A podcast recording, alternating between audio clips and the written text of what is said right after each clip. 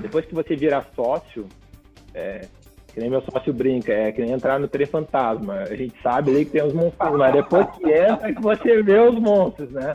Aí as pessoas se revelam, a gente se revela. Então é, é uma jornada complexa, não adianta você tentar também antever todos os fatores que não vai dar. Né? Então claro. é, é, um pouco, é um pouco isso. O aprendizado é contínuo também e a gente também vai mudando ao longo do tempo. O Smart Fit deixou a gente um pouco mal acostumado, porque o múltiplo foi alto até agora, a gente realizou parte do investimento que a gente tinha, a gente ainda tem uh, 40%, 50% do que a gente tinha investido. Uh, é uma história de super sucesso, então a gente também baliza um pouco e tenta achar o que, que é o, um, uma remuneração adequada para o tempo de lock-up que você tem nesse ah. investimento, pela energia que despende. Mas formalmente e objetivamente respondendo, não tem um número assim o portfólio foi crescendo e dando certo. Então você é vítima do próprio resultado. Às vezes, dizer que eu tenho 70% de alternativas é porque tem coisas que deram múltiplo de 4, 5, 6 no portfólio ficaram grandes. Eu não consigo rebalancear aquilo todo dia. Não é que nem ação que eu vendo um pouquinho, dou uma diminuída, realoco caixa, né? Então, uh, e ao longo desse, dessas balançadas de mercado, também se mostraram resilientes? Então talvez a gente tenha assim um, um desbalanço um pouco no momento, talvez a gente esteja no ápice desse risco. Esse é o podcast do Café com Investidor, apresentado por Ralph Manzoni Jr. Oferecimento Banco Original. Olá, sejam bem-vindos ao Café com Investidor. De family office a um player no mundo do venture capital. Eu converso com o Thiago Kretzmann, ele é sócio da Chrome Invest, Tiago, muito obrigado por participar do Café com o Investidor. Olá, Ralf, eu que agradeço aí o convite. Estou sido espectador e ouvinte do canal e agora é uma honra estar aqui tentando transmitir um pouquinho da nossa história. Muito obrigado pelo legal, convite. Thiago. Muito legal, Tiago. É, me conta então essa história, como um family office da família Sirotsky se transformou num player de venture capital com a gestora Crominvest. Bom, vamos lá. Essa jornada aí, ela remete aí ao ano 2000, quando a Jaimar, que é o family office da família do seu Jaime Sirotsky, é, foi fundada pelo seu filho Marcelo. O Marcelo Sirotsky, uh, numa tocada aí, uma agenda de trazer governança para a família e, e uma espécie de sucessão e também de diversificação dos negócios principais da família, que eram e ainda é hoje o grupo RBS, que é um grande grupo de mídia aqui no Brasil, no sul do Brasil. Uh, tem TVs, rádios, jornais, chegou a ter, por muito tempo, operar a Net Sul também, nos três estados do sul. E nessa agenda de diversificação dos negócios, uh, fundou a Jaimar para cuidar dos interesses do patrimônio do seu pai, da sua mãe na época e dos seus irmãos. De lá para cá, a Jaimar, enfim, é, teve lá no começo assessoria do John Davis, de Harvard, todos os, os vamos dizer, passos do, do, da estruturação das grandes famílias brasileiras. E no meio desse caminho encontrou meu sócio, Marcelo Ferreira, que veio a ser o executivo que tocou o projeto por muito tempo, junto com o Marcelo Sirotti. Em 2013, o Marcelo, os Marcelos, no caso, criaram esse projeto de profissionalizar um pouco mais o Family Office né? Poder trazer executivos ou outros talentos que eles é, vissem que teriam como agregar na estrutura, profissionalizar, talvez incrementar um pouco uh, a performance e outros uh, interesses, vamos dizer assim.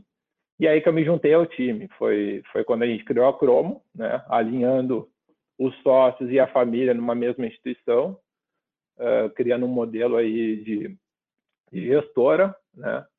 tanto no Brasil como fora. E aí começou uma agenda aí um pouco de, vamos dizer assim, trazer a, o que a gente chamava de adolescência da Germar, que era uma transição do investidor e private banking né, para o investidor com uma cara um pouco mais institucional. Ainda que a gente não a gente saiba bem que os grandes institucionais são, são outros cheques, outros, outra bitola, né? Mas a gente sempre se espelhou neles aí para criar uma, uma estrutura talvez parecida com o endowment ou com uma visão um pouco mais abrangente de portfólio global, com um mandato mais abrangente e mais duradouro. E aí surgiu a Cromo. E a é... Chroma surgiu para investir em venture capital ou ela investe numa série de classes de ativos? É, a Chrome surgiu com um mandato global, né? A gente sempre teve um cacuete aí, chamo de ter muito mais patrimônio fora do que dentro do país, por uma razão de diversificação moeda forte. E, e nessa busca de performance em dólar, sempre teve um viés de buscar alternativos, né? Uh, Foi-se o tempo que você buscava um, um, uma performance de double digits em bonds e, e equities, e até mesmo nos hedge funds, que por muito tempo, muitos ups and downs, deixaram um pouquinho a desejar em performance. Então, é, e eu acho que também, à medida que a gente foi se, se globalizando, a gente foi se deparando com uma série de oportunidades, principalmente no exterior, que foi permitindo a gente diversificar um pouco mais o portfólio em N coisas diferentes. Então, a gente tem um portfólio muito focado em alternativos, mas uh, quase mais de 70%, eu diria, entre Venture Capital, Private Equity e Global Real Estate. Isso é um, um número bem, bem forte. E, e, a, e a grande jornada de VC começou principalmente por uma experiência bem sucedida em Private Equity. A gente, tá. nos idos tempos de 2009, 2010, participava na estrutura do Pátria de Club Deals, né, onde sentávamos numa mesa é, representantes de family offices ou de famílias brasileiras e se colocavam teses, algumas teses paravam de pé, e quando elas paravam de pé, se via quem queria investir. Dentro de, desse fórum nasceu o investimento na Smart Fit, é, lá em 2009, 2010. E aí, essa jornada da Smart Fit foi indo até 2015, que foi quando a gente fez um, um aporte relevante, pelo menos para nós, e se tornou um dos investidores da Smart Fit, que não, é, que não fosse o fundador, nem o Pátria, nem o GIC, que era o terceiro maior investidor. Ali a gente teve uma experiência de conselho muito boa e, e outras experiências muito, muito ricas. E começou um pouco a, a busca da próxima Smart Fit, né? Que será o próximo cavalo que a gente vai montar e poder surfar uma, uma história boa, né? E isso com, combinou junto com uma hora que o mundo estava se digitalizando, as, né, os cases, os unicórnios estavam surgindo, a gente já tinha uma agenda de buscar conhecimento em Vale do Silício, em Israel, próprio Nova York, enfim, Berlim, né? E aí a gente se deparou com algumas oportunidades de VC. Para nossa surpresa, a classe, né, a caixinha VC, ela é muito rica de interação, de educação, de, enfim. E a gente conseguiu, acho que rapidamente fazer boas conexões, seja por investir em vários fundos, né, se conectar com eles, eles terem essa disponibilidade de troca de, de conteúdo e, e, e enfim, e, e abrir para co-investimentos e outras coisas que em outras classes de ativos são mais restritos, né? E seja porque também era uma época que ainda se precisava um pouco do capital e a gente tinha algum capital para investir, então tudo foi combinando. Né? E aí a gente começou uma agenda paralela entre alguns investimentos em alguns fundos, né? É, meio que quando surgiu a oportunidade, e a química, principalmente com esses fundos, tá. e alguns investimentos em companhias diretamente, que aí foram, vamos dizer, com um alinhamento maior de astros. A gente não, não criou um pipeline de investimentos, fez um super funil, analisou mil empresas e investiu tá. em dez.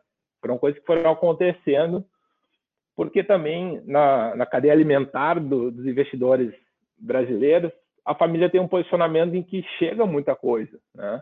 Chega muita coisa ruim também, chega muita coisa que é boa, mas que não faz sentido para nós, mas chega algumas coisas que fazem sentido e que para nós que tinham um background de mundo financeiro, de bancos, enfim, de, de consultorias, eram mais, vamos dizer assim, factíveis de entender. E, e, e eu estou falando especificamente de fintechs, que foi onde a gente se atirou primeiro e começou a ter algum conforto de investir em VC.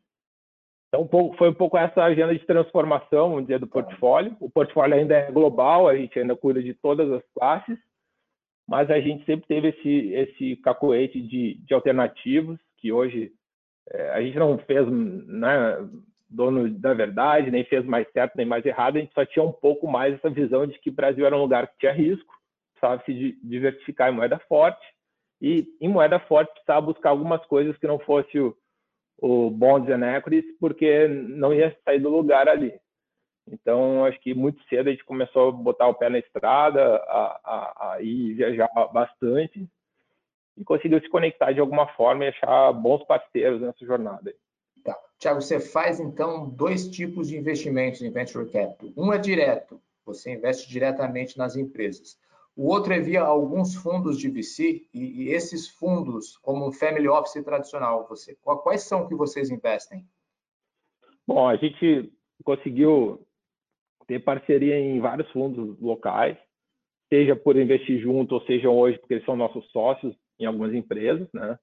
Então, a gente tem uma bela relação com a Stella, com Canary, com DGF, com Redpoint. A gente tem a Kazek, a Ribbit. Uh, Vocês têm com praticamente todos os principais é. fundos aqui do, do Brasil e até da, da, América Latina. É. A gente tem uma, umas investidas na Alemanha também, tem um fundo bem específico, pequeno lá. Enfim, a gente foi se conectando também à medida que foi tá. surgindo química com esses gestores. Né? E, e, investimentos diretos, você tem um fundo específico para fazer esse investimento direto, esse fundo tem algum valor. E, e qual é a tese? É, geralmente todos esses fundos trabalham com alguma tese. Vocês entram em que tipos de empresas e em que momento da empresa vocês gostam de entrar? Perfeito. A gente tem um veículo nosso, né? A gente faz a maioria desses, desses investimentos por um veículo único, né? A gente conseguiu criar séries diferentes nesse veículo, então alguns investimentos a gente organizou o Club Bills, né? Até com uma espécie de teste, se a gente abrir a gestora para terceiros ou não. É uma espécie de confraria, vamos dizer assim, é, em que a gente tem parceiros legais que a gente trouxe para esses investimentos. Mas por hora a gente tem uma estrutura super enxuta ainda. Gente, nós éramos seis pessoas, né? Faleceu o Celso, nosso sócio, no mês passado, somos cinco. Uh, então, assim, a gente também não tem uma estrutura muito rica para atender clientes e preferiu ser um pouco mais, uh, ficar um pouquinho mais quieto no momento e focar mesmo nessas investidas, né? A nossa tese também ela é um pouco ampla, porque assim, o nosso mandato, uh, a família nos dá muita autonomia e, e se a gente precisar de redesenhar o mandato, eu chamo eles, a gente conversa e talvez né, recrie ele. Então, não é como um fundo que eu tenho X anos, tem que desinvestir ali na frente, Uh, enfim, cada investimento vai passar por diferentes histórias e, e, e, processos. Talvez a gente queira sair antes, queira sair depois. Uh, são bem, bem peculiares. A nossa tese, assim, primeiro foi entender um pouquinho o mundo de fintech, que era mais factível para nós, né? Depois a gente se aventurou em alguns marketplaces, e, por fim, e aí com mais via parceiros, a gente investe em várias empresas de SaaS. Né? Uh, também temos um investimento aí que, que, que tem um pouquinho de inteligência artificial e big data, mas são coisas que a gente foi indo aos poucos. Tá? A gente também foi limitando o que a gente não sabia. Eu adoraria investir em, em biotech, por exemplo, mas a gente não conseguiu ter nenhum edge, nem achar o parceiro super certo para isso. Então é uma coisa que a gente ficou mais, mais quietinho. Né? O momento, o momento de investir, a gente também descobriu ao longo do tempo que existe um sweet spot para famílias que é talvez um pouco antes da chegada dos fundos. Né? O mercado é super competitivo em deals. Hoje esse sweet spot está super estreito. Eu acho que está cada vez menor, eu diria, mas no passado ele foi um pouquinho mais mais tranquilo, em que alguns empreendedores, founders, evitavam ainda os fundos de VC, porque eles trazem muitas coisas boas, mas trazem algumas obrigações que esses founders não gostariam de ter logo na largada. Né? Então, o nosso cheque, vamos dizer assim, ele era um pouco mais amigável. Né? E, e aí a gente foi se encontrando em alguns investimentos com esse perfil e também numa coisa que os fundos têm muito mais ferramentas que a gente, tem muito mais gente capaz e tal, mas como a gente é concentrado nos investimentos, é, você uma, uma investida nossa tem, tem algum sócio nosso ou mais de um sócio nosso 24 por 7 disponível a um WhatsApp, telefone todo o tempo. Isso não é não é clichê, é prática mesmo. É meu dia a dia é ficar aqui falando com todos os founders que eu me envolvo em conselho ou diretamente. E eu acho que na largada isso pode fazer a diferença em algumas coisas, né? Uh, como a gente investiu primeiramente em fintechs, nosso background do mercado financeiro ajudou a, enfim, trazer algumas uh, abrir algumas portas, trazer algumas soluções que eram necessárias em algum momento, enfim. Então, é, a gente identificou que esse early stage é onde a gente consegue agregar mais. Né? E ao, ao, longo do tempo, a gente foi adquirindo um pouco de experiência também de entrar e sabendo um pouco do que os fundos querem ver na, na frente, também preparar um pouco o cap table, a própria empresa, já olhando para um fundo vir. Né? Olha, vamos criar uma cláusula aqui que lá na frente, quando você negociar com o fundo, ele não vai gostar de ver, então já vamos deixar mais tranquilo. Mesmo que eu fique uh, seja oneroso para mim hoje, mas que lá na frente pode fazer um preço. Então, são, são coisas que a gente foi aprendendo também a, a lidar, então a gente tenta ser contributivo, né? sem ser aquele ativista ou aquele cara que quer mudar é. tudo. O Thiago, você falou early stage, mas para ficar mais ou menos claro, da, é entre seed e série A, como que você define?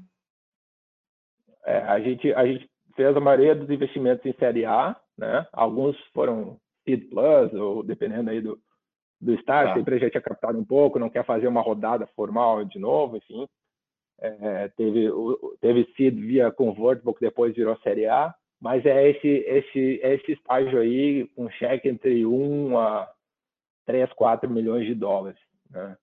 Tá a gente já fez alguns Series B, né, dessas empresas que a gente investiu, e agora a gente fez o primeiro Series C, que vai via público aí na, é, logo, que, que é uma empresa que a gente investiu no Series A e está chegando a um valor de 500 milhões de dólares. Então, é uma história boa também. Você disse que, primeiramente, investiu em fintechs. Que fintechs fazem parte do seu portfólio? Uh, bom, a primeira fintech foi a Geru, que é uma, uma plataforma de crédito para pessoas físicas, né? E aí teve uma história de primeiro investir na, na dívida da empresa, né? É, lá em 2015, aí ir lá conhecer mais a, sobre a loja de uma loja de de roupa infantil na Vila Madalena e você vai a empresa vai crescendo, vai crescendo. O Sandro, que é o founder lá, tinha trabalhado na RBS no passado, então ele era amigo da casa, e tinha esse background check já estava vencido, vamos dizer assim. E, e, aí começou uma jornada muito rica aí de aprendizado e de viver o que é uma, uma startup de fato. A gente conseguiu convencer o Sandro lá no 2016, final de 2015, começo de 2016, a a fazer um combo onde a gente entrava dando funding para a empresa na parte do recurso que ela precisava para emprestar e a gente conseguia entrar no equity também. E aí começou a nossa aventura ali na Geru, que é uma aventura tá. bem sucedida e, e, e, e rica de, de, aprendizado. Depois veio a BIS, que é uma, uma plataforma semelhante, só que para pessoa jurídica, para small business, uh, com uma turma do Rio, dois, três empreendedores muito, muito legais, que tinham feito um negócio junto, estavam na segunda jornada aí de, de empreendedorismo. É, investimos também na Adianta, que é uma plataforma de adiantamento recebíveis. E, por fim, mais notável, foi o investimento no Warren, que, que é uma ah. plataforma de investimento que hoje, enfim, a grande parte do mercado conhece e que tem um modelo aí diferente, que não é nem, nem banco, nem de autônomo, para fazer um, um, um advisor, um advisor uh, consciente e transparente para os clientes investirem. Tá. Vocês também têm investimentos internacionais. Que investimentos Perfeito. são esses? É, por algumas, alguns alinhamentos de astros também, a gente chegou, a gente tem seis investimentos no exterior, né? O maior deles é uma plataforma de, de logística que é a Loadsmart, uma empresa de Nova York, uh, fundada por um colombiano, MD da Goldman Sachs. Hoje ela entrega, integra é, logística de porto, de navio, porto e caminhões nos Estados Unidos. Começou como uma espécie de Uber do frete, vamos dizer assim. Tá. Hoje é um negócio muito mais complexo, que foca em grandes empresas e integra toda a logística delas de forma automática. Hoje consegue se transportar uma carga nos Estados Unidos sem nenhuma interação humana, totalmente digital. Você entra no computador, buca um, um, um, um shipment e basicamente a única interação é o, é o caminhoneiro ali, mas é, tudo acontece automaticamente. E a gente tem mais um investimento na FitPass, que é um agregador é, de academias no México, né? Hoje tem México, Colômbia, Peru, uh, e, e, é uma espécie de, de class pass, vamos dizer assim. Uh, a gente tem também investimento na, na Grover, que é uma empresa que faz subscrição de equipamentos eletrônicos. Então, você, em vez de comprar aquela GoPro que você vai usar na viagem, nunca mais vai usar por 400 dólares, você loca ela por 50 dólares por um mês, usa, devolve, né? E, e é uma empresa que também está já levantou mais de 300 milhões de euros de capital, a empresa está tá muito bem de Berlim. E temos também uma, uma, uma plataforma de, de, de, trading de metais preciosos, que chama Metals Hub. Ela basicamente transaciona metais que não são os que são listados transacionados em, em bolsa, né? Então, sei lá, cromo, molibdênio, coisa desse tipo. Está crescendo muito, também fica na Alemanha. E temos mais dois investimentos menores mas são seis investimentos uh, no exterior hoje em dia. Como vocês fazem para ter acesso a esses investimentos internacionais? Você citou aqui a participação em diversos fundos que vocês têm relacionamento. É, mas como vocês chegam até essas empresas lá fora ou essas empresas chegam até vocês? Perfeito. É, diferentemente do mercado local, no mercado internacional, a conexão com bons fundos ela é bem difícil. Por maior que seja o cliente, é, a gente não, enfim, não tem um real acesso aos grandes players de VC americanos, né? É, e, e, é muito difícil você conquistar isso, isso é um edge que pouquíssima gente tem. Você basicamente não é convidado para as festas que eles, que eles dão. Né? Diferente do Brasil, que você se conecta facilmente. É, então, esse é um ponto. Mas, por outro lado, uh, o número de oportunidades de startups, de investimentos possíveis é muito mais amplo, né? E por, de novo, alinhamento de astros ou gente que que foi oferecido, fez um certo due diligence do investimento, mas não pôde investir, ou gente que estava investindo e chamou para a gente co-investir, a gente chegou nesses investimentos. Então, é, a Grover que eu citei é um co-investimento com um fundo alemão que a gente investe. O, ah. o Fitness foi pessoal que foi referido pela Smartfish, Smartfish do México e apresentado para a gente. A Loadsmart uh, foi uh, gente que trabalhou com os founders, conhecia a empresa e nos apresentou, e a gente fez um due diligence assim, de, debruçado de duas semanas na empresa, em loco, se apaixonou pelo negócio, os caras estavam evitando os fundos, estavam num tamanho de quase 100 milhões de dólares já de valuation, mas estava evitando os fundos, que sabia que os fundos americanos são mais vorazes, né?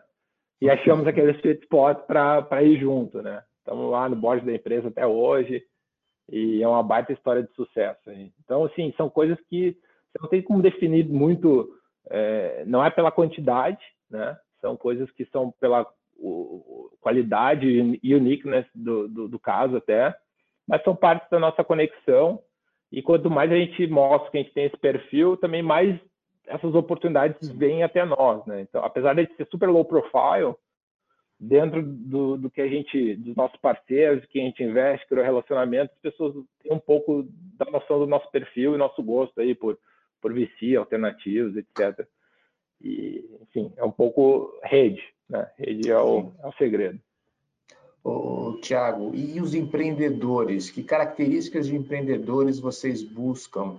E é fundamental é, conhecer o empreendedor, ter o, o, track record do empreendedor na hora de investir?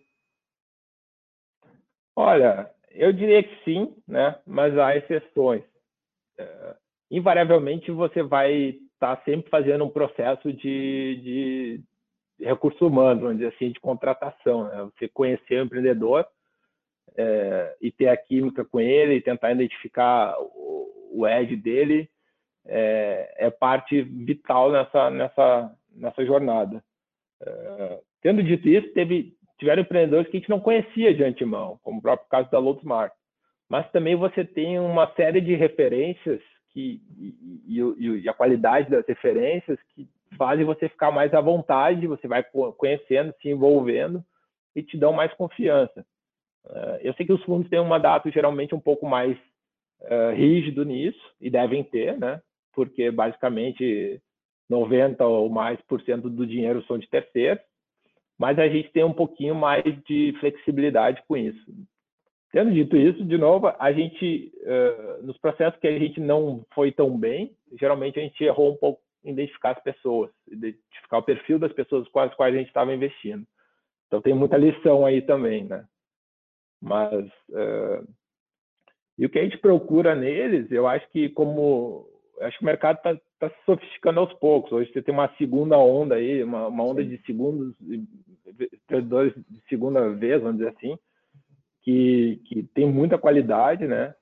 É, a gente tenta sempre buscar aquele brilho no olho, né? Visão Sim. também, treinadores que têm, enfim, um background mais mais uh, diverso, com uma coisa mais ampla, né? E às vezes não, não fixar tanto no, no produto ou no serviço que a gente está conversando, um pouco mais no, no perfil. E, e para isso a gente gosta de fazer essa análise todos sócios juntos e, e, entender um pouquinho, ver as vaidades dos founders, coisas assim, que, que acho que no lado soft você pega mais coisas do que no lado uh, formal, vamos dizer assim. Né? Sempre foi assim com o nosso investimento em gestores de equities, de, de hedge funds, e a gente tentou, vamos dizer, aprimorar, se posso dizer assim, na parte de venture capital. Né? Tá. O, Thiago, Mas só um detalhe. É. Por mais que você faça um due diligence e conheça, depois que você virar sócio, é, que nem meu sócio brinca, é que nem entrar no trem fantasma. A gente sabe ali que tem os monstros, mas depois que entra é que você vê os monstros, né? Aí as pessoas se revelam, a gente se revela.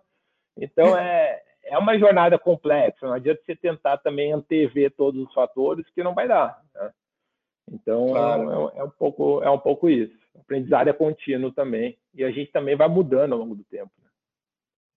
É, agora eu vou ter que perguntar: vocês têm se assustado muito nessa viagem com o trem fantasma ou tem sido uma viagem tranquila aí? Vocês não têm levado tantos sustos? Não, é, a viagem tem sido, tem sido boa, vamos dizer assim. É, não, acho que não teve nenhum empreendedor que a gente é, se desentendeu, enfim. Mas a, a, vida de todos vai andando e vai mudando. Daqui a pouco o cara casa, ou separa, ou muda, ou muda o interesse. A gente teve empresa que tinha três founders, tem dois hoje que tocam, e tudo certo com o cara que saiu, entendeu? É, enfim, às vezes você tem empreendedores que são um pouco mais centralizadores, eles vão tendo que mudar ao longo do tempo, você vai também dando umas porradinhas e o cara vai amolecendo. E, e se você perguntar para ele, o cara fala, pô, ainda bem que tomei aquelas porradas suas, porque hoje eu sou um cara melhor e mais mole, né? Então, e consigo ver melhor a coisa e gerenciar melhor. Então, tudo é um aprendizado, assim, e acho que, eh, graças a Deus, a gente tem várias histórias boas e, e, e nenhuma história, assim, de ruptura ou, ou, de que não, não deu certo e um super erro de avaliação, assim, nada. Tá. Qual o tamanho do portfólio atualmente? De empresas? De empresas investidas diretamente. 11. 11, 11 Venture Capital. A, gente tem mais três investimentos Private Equity hoje. Né? Que é a Smart Fit, a gente tem uma participação que a gente entrou agora na Lagoapa de empanadas e junto com o pessoal da Concept. Tá. E a gente tem também a, a Maiojama, que é a incorporadora da família, que a gente adquiriu a outra metade que a gente não tinha e trata agora como um projeto de, de private equity aqui dentro, tocado diretamente pelo, pelo Marcelo, junto com os executivos da Maiojama. E você trabalha com alguma meta de investimento? Você tem prazo para sair desses investimentos? Que apesar de você estar no mundo do capital, parece que você tem algumas características diferentes pelo fato do veículo que você está administrando ser o veículo da família. Exatamente. Eu acho que a gente assim, parte dos investimentos eles estão criando o nosso uh, o nosso conhecimento na classe. Então, assim, a gente sempre discutiu ter muita métrica de múltiplo ou de, de tiro e tal, e daqui a pouco isso não significa muita coisa, até porque são tempos diferentes, empresas diferentes, cheques diferentes. O que a gente tem é, é uma orientação aí para tentar entender de um lado, de um jeito mais subjetivo, até onde a gente é bem visto, bem quisto, vai no, no cap table das empresas, e até onde também a gente despende energia e é recompensado por isso, né? Se eu tiver uma empresa que eu vou ter lá menos de 1% dela no futuro e ela ainda demanda tempo meu, é complicado, porque talvez eu poderia estar reciclando esse dinheiro em outro, em outro lugar. Ao mesmo tempo, é, a gente também não quer insistir eventual, em algum investimento que só tome tempo e não tenha potencial. Então, assim, é, vamos dizer assim, de uma forma meio, é meio clichê, mas a gente reavalia, vai toda semana o que a gente está fazendo aqui até onde a gente deve ir. Né? E, e, e, nem todos esses investimentos também lhe proporcionam você sair ali na frente. São, são histórias que não são lineares. Né? Então, talvez você vá ter que ter disciplina. A gente também tem um, um, um, período aí de que a gente começou a investir em 2015 nessas startups, 2016 de verdade. Então, a gente não nem completou um ciclo ainda. Agora que a gente tá. pode pensar em algumas saídas, né? Começar a ter uma saída, outra saída no que vem, talvez. Então, assim, uh, criar muita métrica em, em, em, cima de nada é um pouco complicado. Uh, agora, a experiência de Smart Fit deixou a gente um pouco mal acostumado, porque o múltiplo foi alto até agora, a gente realizou parte do investimento que a gente tinha, a gente ainda tem uh, 40%, 50% do que a gente tinha investido. Uh, é uma história de super sucesso, então a gente também baliza um pouco e tenta achar o que, que é o, um, uma remuneração adequada para o tempo de lock-up que você tem nesses ah. investimentos, para a energia que despende. Mas formalmente e objetivamente respondendo, não tem um número assim. Para colocar. É, agora, o que me chama a atenção, Tiago, é, é, o fato de que os family offices, tradicionalmente, têm uma postura mais conservadora. Só agora, com juros baixos, você vê family offices correndo um pouco de mais risco e além de investir em bolsa, fazendo investimentos é, nessa classe de ativo que é private equity e, e venture capital. Não que não fizessem, sempre, sempre fizeram, mas estão alocando parte é, dos seus recursos, uma parte maior dos seus recursos. E pelo que você está contando, é, é, a, a, família Sirotti já faz isso há muito tempo. O que, você atribui é, esse apetite de correr um pouco mais de risco do que os family offices tradicionais? É, eu acho que, assim, existe dois pontos aí. O primeiro é que a gente sempre viu o Brasil como um, um ambiente de risco, né? Então, quando a gente fugiu para o exterior, trouxe um portfólio mais para moeda forte, a gente achava, e aí de novo não tem ser mais certo que outros, mas a gente achava que o Brasil era um ambiente de risco ao longo desses últimos seis, sete anos, pelo menos que eu vivi aqui, foi uma montanha russa, né? Então, assim, de certa forma, às vezes, ah, vocês estão investindo num fundo imobiliário na Alemanha. É, no nossa ótica, muito mais conservador do que um prédio da Faria Lima. Porque o brasileiro tem o home bias, que acha que vê o tijolo aí e acha que está super né, conservador. Então, assim, parte do risco atribuído ao portfólio talvez nem seja risco de verdade. Tá? E outra parte é um pouco também de buscar essa coisa de investimento de longuíssimo prazo, ou de longo prazo de verdade. Então, é, a, a, gente foi buscando retorno de double digits em, em, dólar, sabendo que não ia ser na renda fixa ou no bond do, do Itaú em, em, dólar que a gente ia achar isso aí. É, isso trouxe várias coisas, assim, por exemplo, a gente também não inventou as teses, tá? A gente pegou muita carona em muita coisa que a gente viu. Um dia lá o Stuberger falou em, em real estate na Alemanha, em 2010 ou 11, ou algo naquela época, e a gente começou aí, primeiro meu sócio, depois quando eu me juntei aqui, a gente começou em feira imobiliária em Munique, né? Aí você vai numa, duas, três, come chucrute, toma cerveja de, de trigo, acha um family office, acha um projeto, depois de anos você olha o portfólio, a gente tem warehouse da Amazon em Hamburgo, a gente tem quinta safra de um fundo que dá 20% ao ano em euro, uh, uh, que faz, começou com retrofit de prédios, hoje faz incorporação, outras coisas. É, você tem uma diversificação em várias coisas. Então, esse é um ponto. Uh, outro ponto é que, assim, o portfólio foi crescendo e dando certo, então você é vítima do próprio resultado. Às vezes, dizer que eu tenho 70% de alternativos é porque tem coisas que deram múltiplo de 4, 5, 6 no portfólio e ficaram grandes. Eu não consigo rebalancear aquilo todo dia. Não é que nem ação que eu vendo um pouquinho, dou uma diminuída, realoco caixa, né? Então, uh, e ao longo desse, dessas balançadas de mercado, também se mostraram resilientes, né? Então, talvez a gente tenha, assim, um, um desbalanço um pouco no momento, talvez a gente esteja no ápice desse risco, né? Mas também é por, fruto de coisas que deram certo. Né? Então, uh, uh, eu explicaria assim. E também acho que também um pouquinho de estar tá um pouquinho mais aberto a correr esses riscos, sim, de, de, tá. de fato, e, e, bancar um pouco esses riscos desde sempre. É, que não é, como eu disse, muito comum. E está se aumentando é. esse apetite para risco hoje. Sim, sim. A gente nunca foi muito viciado em CDI aqui, não, né? Então, é, isso dá uma longa conversa, né? Achar que 14, é. 15% ao ano de CDI é moleza. E... Isso. Mas teve muita gente viciada em CDI aqui no Brasil.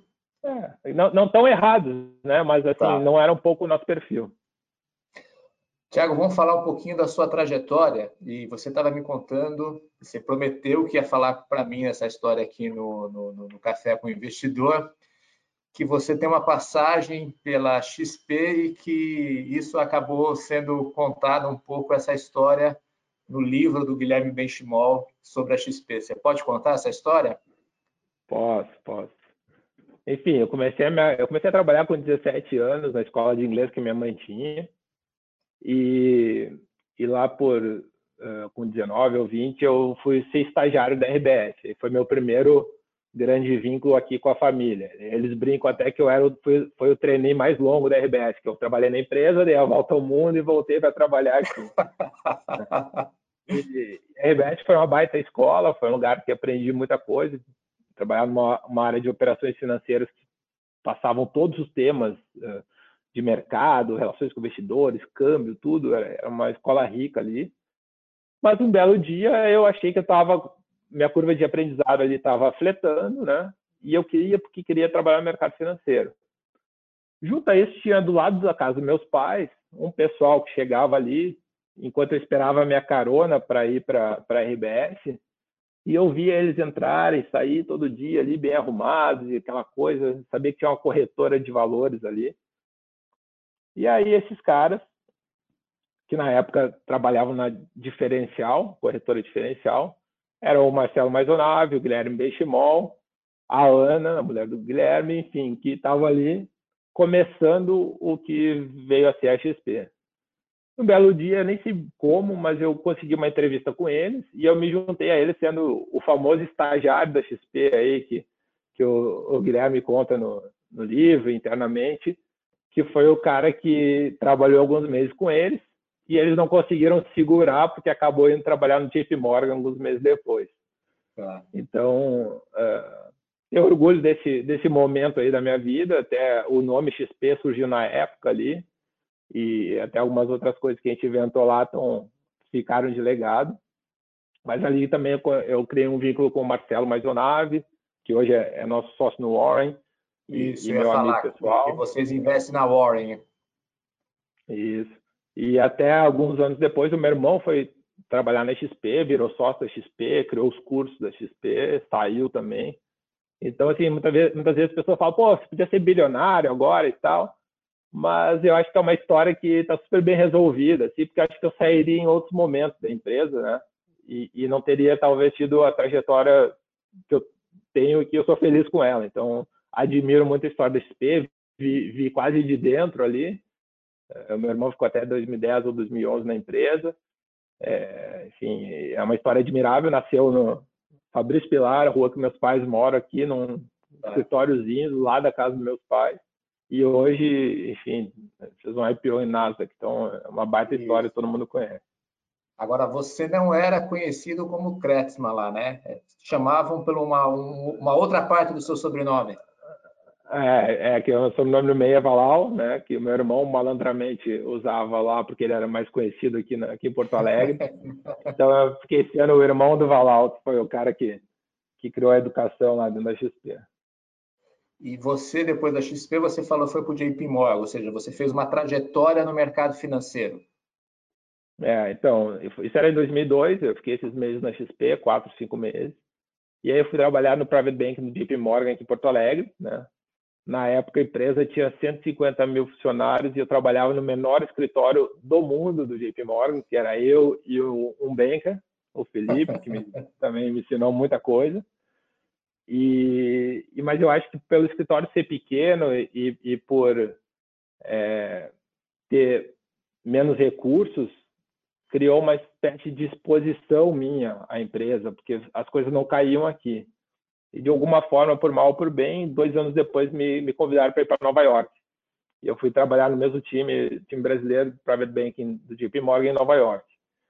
É, foi uma, uma jornada muito legal, duraram quase três anos e mas que era basicamente uma máquina de moer gente, né? Também o, o ambiente investment banking em Nova York não é mole.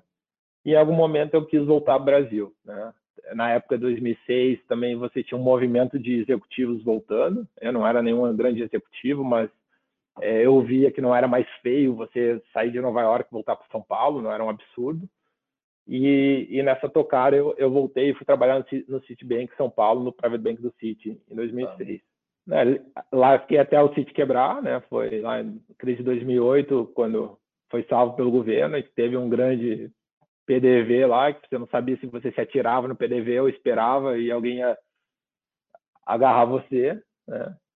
Tive uma pequena experiência no Multifamily Office chamado TAG e logo me juntei ao BTG, Aí voltando a Porto Alegre sete anos depois.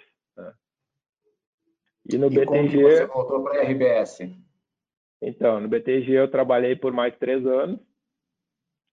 Sempre estive próximo da família nesses bancos, nos bancos que eu, que eu trabalhei, ou, ou, atendendo a família diretamente, ou prospectando, enfim. E aí começou um namoro com o Marcelo Ferreira, que era o responsável pela, pela, pela Geimar, e ele começou a botar esse projeto em, na mesa. Né? Eu, de alguma forma, estava incomodado, para dizer assim, com o ambiente dos bancos. Eu me sentia um algodão entre os cristais dos clientes e do banco, né? Apesar de eu achar o BTG uma baita instituição e ter, ter sido talvez o lugar mais legal que eu trabalhei, né? Mas eu não conseguia mais uh, dormir todo dia tranquilo, sendo o algodão entre os, os cristais ali. Era uma coisa que me é, hoje se fala muito em propósito e buscar, enfim, é, propósito. Acho que era, acho que era isso que eu estava querendo, uma, uma coisa que me realizasse. Né? E quando eu vi o projeto de, do, do Ferreira, que culminou em ser a Cromo, eu me agarrei, mergulhei com tudo e, e foi muito legal. Então, foi a minha transição, isso foi em 2013 e desde então, é, praticamente não trabalhei mais. A vida ficou uma, uma coisa só. É, é 100% do tempo tocar um negócio que é nosso, feito a várias mãos, mas que é, dá muito prazer. Então vamos lá, Tiago, estamos chegando ao final e no final eu faço uma sessão de perguntas e respostas. Vamos lá? Tá bem. Vamos lá. Quem te inspira? Olha, quem me inspira, eu sempre tive muita inspiração dentro de casa. Meu pai sempre foi um cara que me inspirou bastante, passou muita dificuldade na vida, né? Acho que eu peguei dele a veia de trabalhar, de ir atrás, e acabei fazendo administração, que nem ele, acabei estudando na mesma uh, universidade, enfim, sempre foi uma inspiração muito forte, valores, trabalho, enfim, acho que, que acabou sendo bem influente. E hoje, assim, conviver com o seu Jaime aqui, uma pessoa de 86 anos que participa, trabalha, enfim, atenta a tudo, sabe todos os investimentos aqui, contribui, dá pitaco. Ele é um cara que me inspira bastante, um cara que construiu muita coisa e que hoje também divide muita coisa, devolve à sociedade muita coisa. Isso é uma, uma fonte permanente de inspiração, um privilégio meu poder conviver com ele. Qual o nome do seu pai? O meu pai é Cláudio Kretzmann. Tá legal. Um empreendedor que você admira? Bom, não quero puxar o saco de ninguém aqui, porque tem várias investidas e a gente admira bastante todos esses founders aí.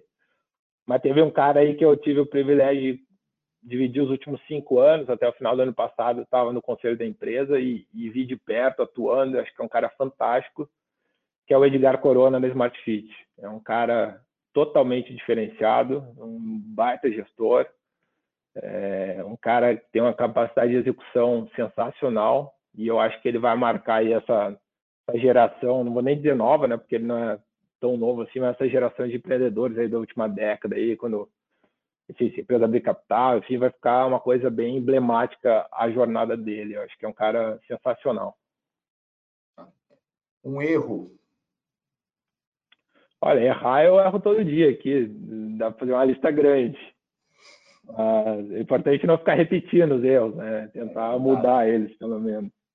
Acho que um erro, assim, quando eu olho para trás, que eu sinto que, que eu cometi, acho que também ele é, é, enfim, não é drástico, mas é uma coisa que eu gostaria de ter feito diferente, é que em algum momento eu achava que ia fazer um MBA fora, né? E, e que seria um caminho natural, e pelo, pelo caminho que a minha carreira foi tomando e pelos momentos, eu desisti disso desisti meio que facilmente, vamos dizer assim, me, acho que eu me deixei na zona de conforto de não perseguir, né? E o fato de nem ter tentado foi é um pouco, eu acho que foi um erro, foi um erro, é uma coisa que eu repararia se eu pudesse. Né? Hoje tem outras formas aí de educação executiva, enfim, mas eu gostaria de ter na, na minha caixinha de ferramentas um, um bom MBA nela e, e, e, não perseguir isso. Talvez tivesse a oportunidade de fazer e não fiz. Então acho que foi um, foi um erro, assim um acerto?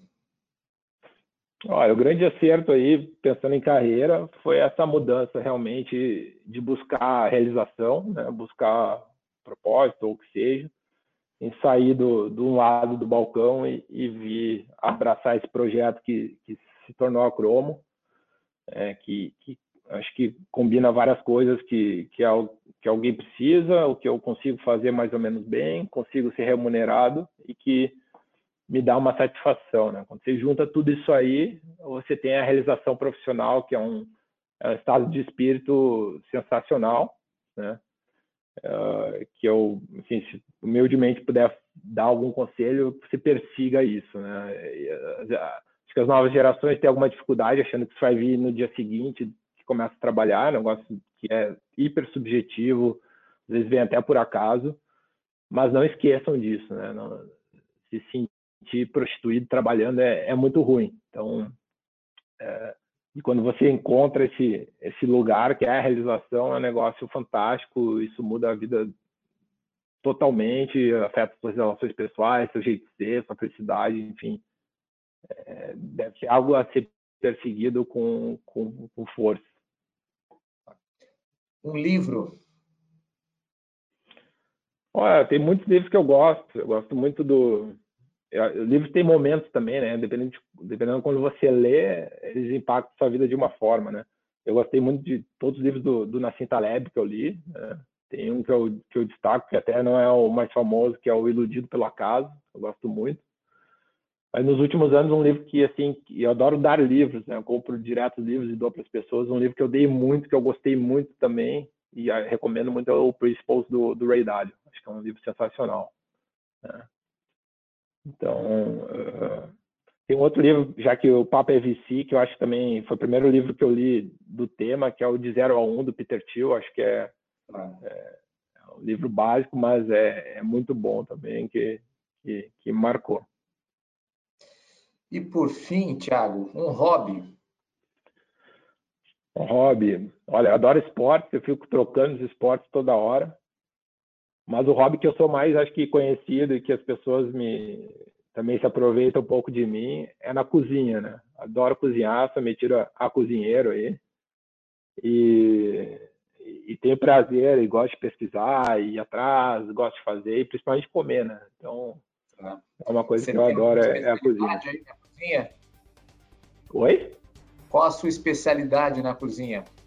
Olha, me aventuro por bastante coisa, às vezes até gastronomia molecular, coisa assim, mas hoje em dia que eu mais, mais faço é a cozinha Nikkei, aí, um pouco japonesa, um pouco peruana.